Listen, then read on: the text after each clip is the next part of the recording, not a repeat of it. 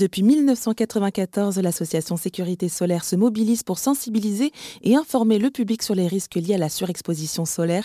Selon l'Institut national du cancer, 80% des cancers de la peau sont dus à une surexposition au soleil. Et cette prévention passe aussi par la lutte contre les idées reçues.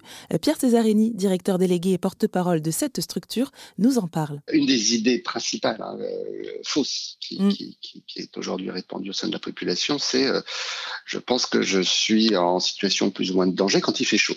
Alors, Alors c'est pas forcément faux d'abord parce que quand il fait très chaud, il y a évidemment des risques liés à de, des risques de coup de chaleur hein, liés à cette température élevée, mais euh, il ne faudrait pas croire que sous prétexte qu'il ne fait pas si chaud, voire qu'il fait frais, il n'y a pas de risque.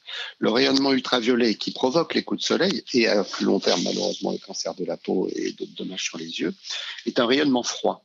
Ça veut dire que ça ne chauffe pas. Hein, et, les gens le, savent en fait. Hein, oui, s'en aperçoivent malheureusement, et c'est souvent cruel et un peu mm. tardif. Hein, on est en montagne, ou bien il y a du vent, il fait frais, je fais du bateau, je fais du vélo, euh, le vent crée un effet rafraîchissant, on ne se rend pas compte de l'exposition au soleil, en fait, on brûle sans rien sentir venir. C'est en fait les plus grosses brûlures, les plus gros coups de soleil qu'on a jamais reçus, c'est dans des situations de ce type où en fait il faisait pas très chaud. Parce que quand il fait chaud, ben, les gens savent et évidemment vont éviter de s'exposer au soleil. Et aussi, donc, de ce que j'ai pu voir, vous vous rappelez euh, que pour euh, se protéger donc des rayons ultraviolets, il ne faut pas que se contenter de la crème solaire. Oui, c'est effectivement lorsqu'on interroge les Français euh, sur la protection solaire pour eux, qu'est-ce que c'est? Euh, Très massivement, ils répondent la crème. Et quand on leur demande euh, s'ils pensent à autre chose, euh, bah, c'est assez compliqué de faire émerger des idées aussi basiques que porter des vêtements, rester à l'ombre, porter des lunettes. Et malheureusement, nous avons beaucoup d'études qui montrent que euh, souvent, euh, sur certaines catégories de population, dans certaines circonstances en tout cas, l'utilisation de crème sort comme un facteur de risque de cancer cutané.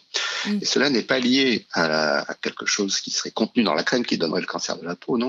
C'est lié au fait que des gens qui ont trop confiance dans la crème, finalement, amènent, euh, sont amenés à s'exposer plus longtemps, sont amenés à oublier une zone ou deux, et qui, elle, va cramer gravement.